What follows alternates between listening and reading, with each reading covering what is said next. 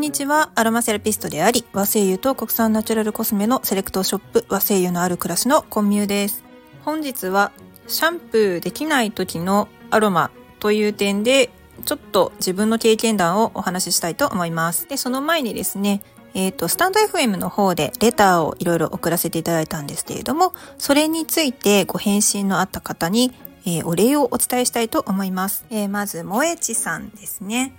あのなんでこのチャンネルをねフォローしてくださったんですかというのをお伺いしたんですけれどもあのアロマのお勉強をされているところで先日試験が終わったところだそうですね。お疲れ様でした。で初めあの私の X、まあ、Twitter の方でですねフォローしていただいていてでそこからこのスタンド FM に飛んでいただいたそうなんですよね。で和製油ってやっぱり興味があるんですけどなかなかそのご自身が所属されている教会では和製油が扱われていないということであのお勉強のためにフォローしていただいたそうです。ありがとうございます。ということはですねあの全然キラキラしてないツイッターですから あので主に子育てに振り回されてますっていうほんまにねあのまあたまに大阪弁でもペラペラペラペラこうよくわからんことをつぶやいているツイッターを読んで かつ、えー、このスタンド FM で私の声も生声を、まあ、ずっと聞いていただいているということなので、えーと、かなりねあの私のことを知っていただいてるんじゃないかなと思います。もやちさんありがとうございました。であとよもぎの生産農家さんのふつやさんですね。ふつやさんは、あのー、私のお店、和製油のある暮らしの中で扱っているよもぎの精油のね、生産者さんでもあります。で、よもぎの精油についてですね、取り上げたりすると結構、ふつやさんにありがとうっておっしゃってくれるんですけれども、よもぎの精油を、まあ、例えばなんですけど、ロールオン、ああの、ロールオンとかにして、このネイルオイルね、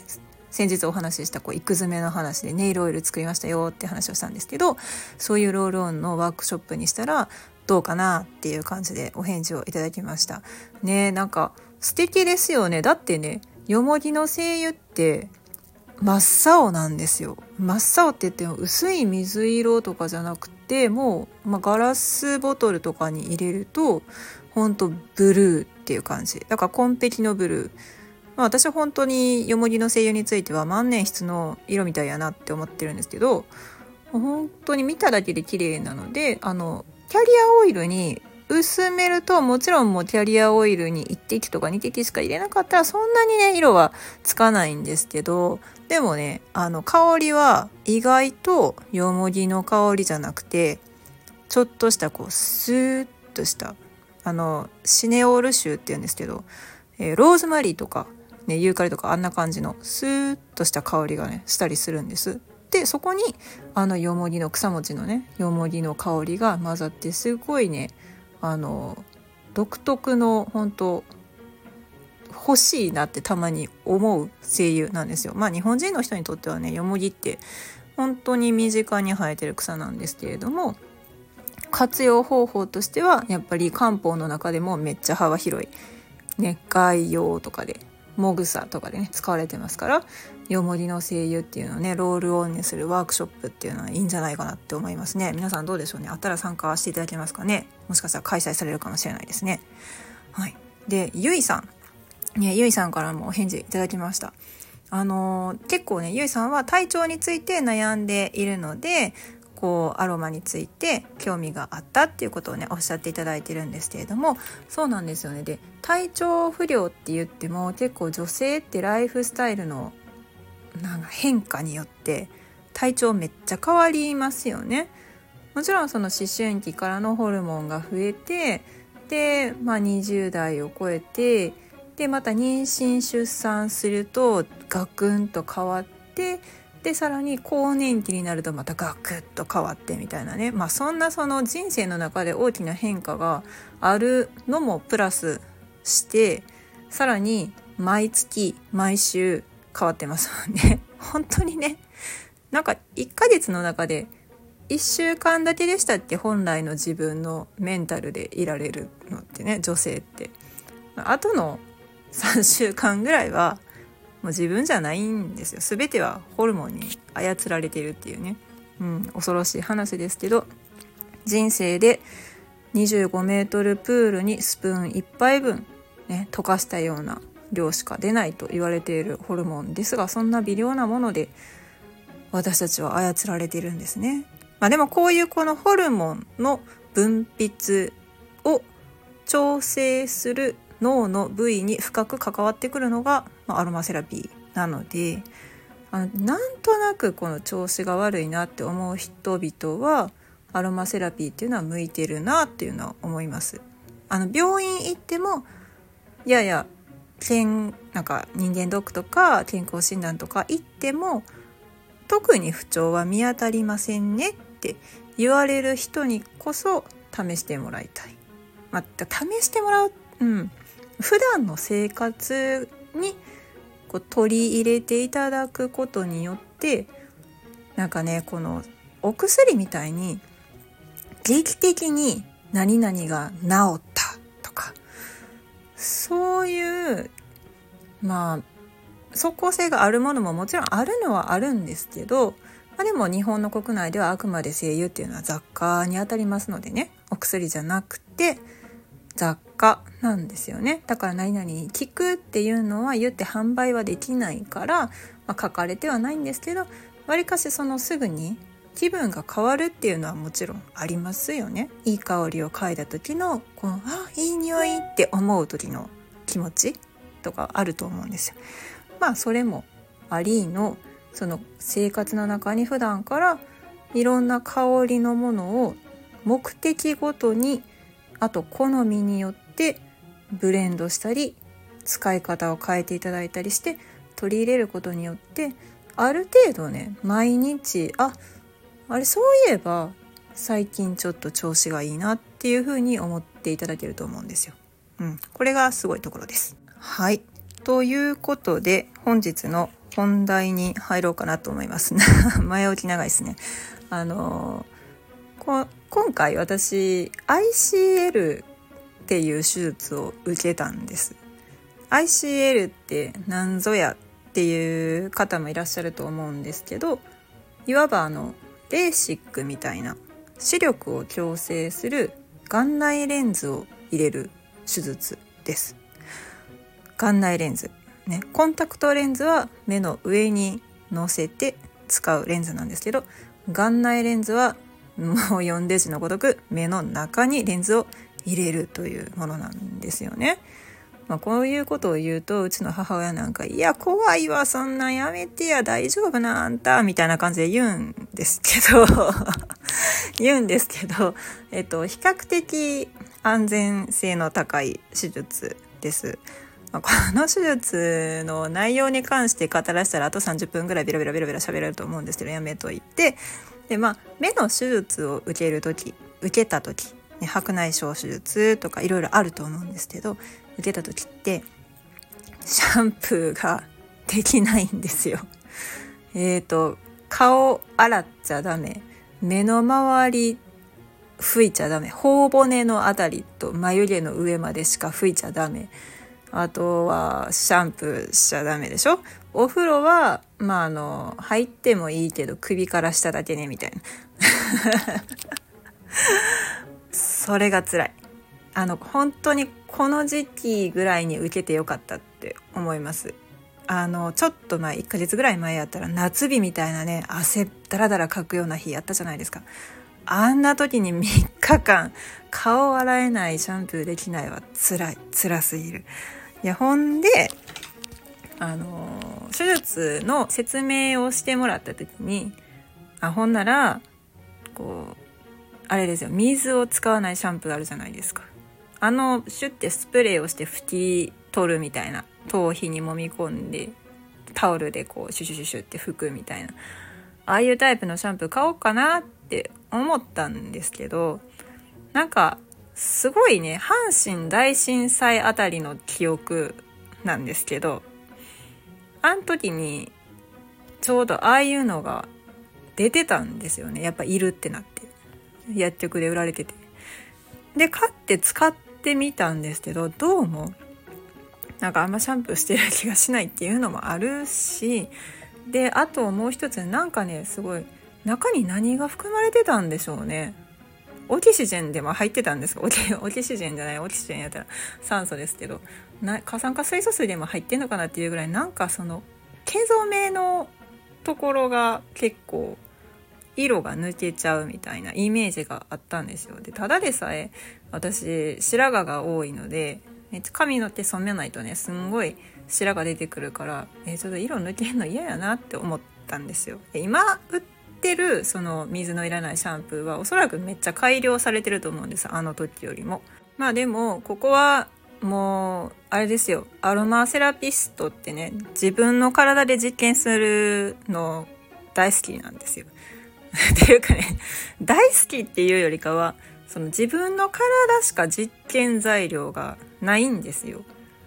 あの日本は特にそうですね海外の方やったらその医療機関とか大学が結構積極的にいろんな研究を行ってるんですよね実験を。で論文にまとめて学会誌に発表して学会で発表してっていうような感じになってるんですけどこと日本においてはやっぱりそのアロマセラピーっていうのが医薬品ではないしで医療の現場でもまだそこまで全然使われていないし、まあ、認めてない人とかもいっぱいいるしっていうのでなかなかその何かの症状がある時とか人の体を使ってなんかこう効果を検証するとかっていうのはなかなか行われない。倫理的な問題とかもありますよね。お薬の治験みたいになっちゃいますから。だってなんかトラブルが起こる可能性がないかって言ったらありますからね。でそうなるとアロマセラピストは自分の実験自分の体やったら実験できるやんと。いうことでよく使います、まあ、例えば虫にかか虫に噛まれた後に、まあ、どんな精油をつけたらかゆみが収まるのかみたいなとかね。だから夏になったらねみんなねいろんなやつでね実験してると思うんですよ。で今回私はその ICL の手術の後シャンプーが3日間できない。こんな時、ね、頭臭くなるであろう。こんな時にさあどう対処するっていうのでここはまあアロマを使ってみようと和製油を使ってみようということでちょっと実験をしてみました。うんで私が使ったものの一つはえー、っとまずサロンとかで売られてるし、まあ、一般的にも市販されてると思うんですけどたまたま家にその地肌に吹きつけたらこうシュワーって泡になってパチパチパチパチってなる炭酸が含まれた地肌用のエッセンスみたいなのがあったんですよ。でそれ前に買って夏ぐらいに買って汗かいた時に使おうと思って夏使ったんですけどやたらね地肌にシュッて吹きつけた瞬間にねものすごいねヒリヒリするんですよ。でこれ私だけなんかなと思ってちょっとだけ息子にもシュッてやらせてもらったんですけどいやこれ痛いからもう嫌って言って二度とさせてくれなくなりました。そう。どういうことかなと。市販で売られててサロンとかでもこうカットとかシャンプーの仕上げにシュッてやってこうワシャワシャワシャってこう美容師さんがねマッサージとかしてるわけでしょ。頭皮をもみもみして。そういうものやんなと。なんでこんな痛いんやということでお蔵入りしてたんですけどこの度それを復活させましてで、えー、と髪をわきわきしてシュッとやってみました。そうするとねあんまね全然ね痛くないんですよ。どういうことですかね。その普段皮脂が足りへん乾燥した頭皮だったのかっていうとそれは謎ですけどね。どちらかというと私頭皮がこうベタつきがちな方です。ポロポロポロポロなるんじゃなくて髪の毛がこうしっとりしてしまうタイプの人なのでうん謎ですけど、まあ、今回全然それが痛くなかったっていうことでまずそれをしました。ただしそれをすると,、えーと、シューッと吹きつけてやったのはいいもののなんかねそのパウダーが含まれてないのかまあまあしっとりするんですよ。でこう吹きつけてもみ込んでまあ頭はすっきりするけれども髪の毛溶かしてブラシでね溶かしていくとなんかもう長州小力みたいになるんですよね。なんか濡れた髪の毛オールバックにしてるみたいな感じになってこれはいかんなっていう。そうそこであのちょっと昔一昔前に流行ったこうハリウッドのねセレブの間で水を水を節水しさらに、えー、まあ、シャンプーとかコンディショナーを流さない排水口に流す頻度を下げるエコな活動だっていうことでちょっと流行ったドライシャンプーっていうのがあるんです。で大体ドライシャンプーっていうのが、まあ、粉で手のひらとかに、まあ、容器とかにバフバフっと粉を出してそれを、まあ、頭皮にすり込んだり髪の毛に振りかけたりしてサラサラ感を保つっていうねものなんですよ。でそのドライシャンプーが流行った時にあの内容物を見てると大体そうですねコーンスターチとか、まあ、タルクが主になってるものが多かったかなと思います。どちらかというとこのフェイスパウダーとかよりもボディパウダーに近いような感じででボディパウダーのさらにまあナチュラルな感じかな。そこに香料が混ざってるっていうようなイメージだったのをめっちゃこう脳の記憶を手繰り寄せてですね思い出したわけですよ。そしたら、まあ、家にボディパウダーがあったんですよね。クオンさんの。もともとクオンさんのボディパウダーにはコーンスターチベースに、えーと、ローズマリーとかの香料は含まれてるんですけどそんなに全然香るものじゃなかったんですよ。でもうちょっとこう私は消臭力を強めたい 消臭力ね消臭力を強めたいということで、えーと、ガラスのボウルにバフバフバフっとパウダーを出してでそこにヒノキの精油とか薬薬の精油をちょっとだけ垂らしてで混ぜ混ぜしたフリフリ混ぜ混ぜしたものをちょっと一晩寝かしておきましたで香り移ったかなぐらいで、えー、大きなこうフェイスパウダーをこう顔にはたく歌舞伎ブラシありますよね。うん、あれにこうくるくるくるっとパウダーを含ませて頭にシャシャカシャシャカポンポンポンという風にね塗ってみました。まあ、そうすると見た目シャンプーちゃんとしてる感にはなったんですよ。若干そのパウダーがかかった髪の毛なんでちょっとこう引っかかりやすいドライな感じにはなるんです。あの外国人の方の洗いざらしの髪みたいなこう日本人のしっとりしたこうつるっとストレートみたいな感じじゃなくてちょっとこうくしゃっとふわっとなった感じの質感になるんですよ。ちょっと何言ってるかわからないですかね。うん。まあでもそんな感じで、まあ、とりあえず見た目はシャンプーしてるかのような汚さがなくなったって感じですかね。どんだけ汚いにっていうのも、ちょっとなんかこれを喋ってるのよくわからないんですけど。うん。で、まあ、これで匂いもそんなにしなかったってうちの息子にも言われたんですよね。うん、じゃあこれで結構いけるなと思って、えー、3日間頑張ってシャンプーしないぞ生活に耐えきりました。ただ頭はかゆい。しょうがないですね。ちなみにあの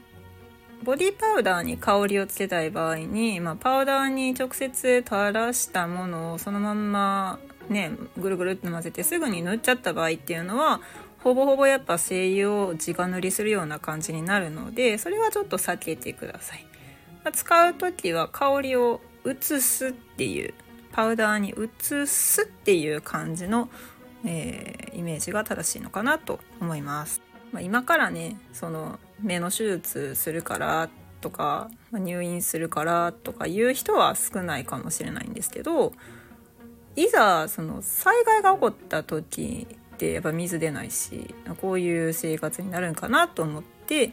ま、今回この実験をやってみたらあなるほどちょっと見た目はとりあえず整うなっていうあと匂いもま抑えられるなっていうのが分かったので、まあ、こういう方法を一つあの知っておくのもいいのかなと思って今回私の経験をお伝えさせていただきました。はい、じゃあ参考になったよとかえそうなんとか、まあ、いろんなコメントとか反響をお待ちしております。はいで、えーと、今回ちょっと告知というかお知らせなんですけれどもこのスタンド FM のこのコミュの死にかけラジオなんですけど